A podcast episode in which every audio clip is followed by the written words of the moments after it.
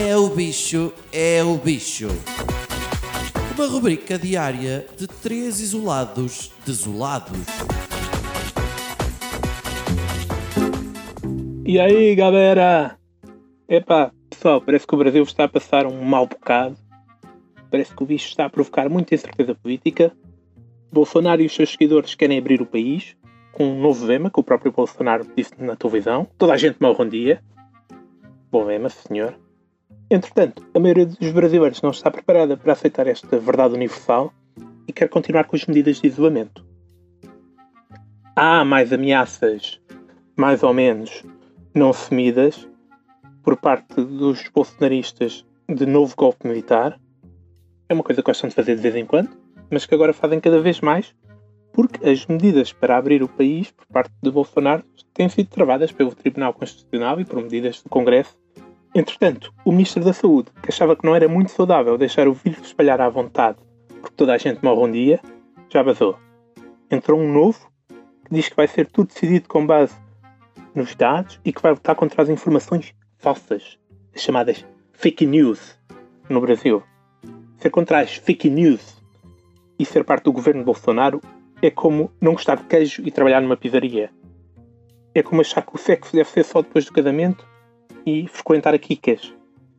É como ser contra a corrupção e ser dirigente do Benfica. Não dá. Bolsonaro vive de fake news.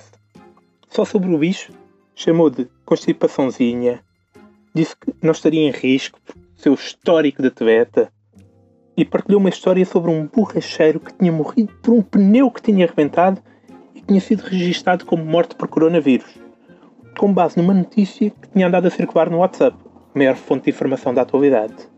Espetáculo. Dizem que o Bolsonaro apanhou o bicho, ele diz que não, fez um teste, mostrou que não estava, o filho disse que sim e depois disse que não. Um monte de gente no governo já apanhou o bicho. Ele anda a tossir, anda a cumprimentar enchentes de multidão, a pôr máscaras ao contrário, enquanto o Congresso solicita ainda sem resposta o resultado do seu teste, que pode ser eventual motivo para impeachment.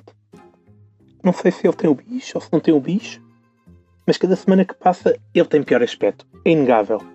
Bolsonaro parece que está a ser corrompido pelo lado negro da força, como Anakin Skywalker, com olheiras cada vez maiores, com marcas estranhas na pele. É estranho, porque eu pensava que ele já estava mais corrompido possível, não sabia que era possível corromper mais.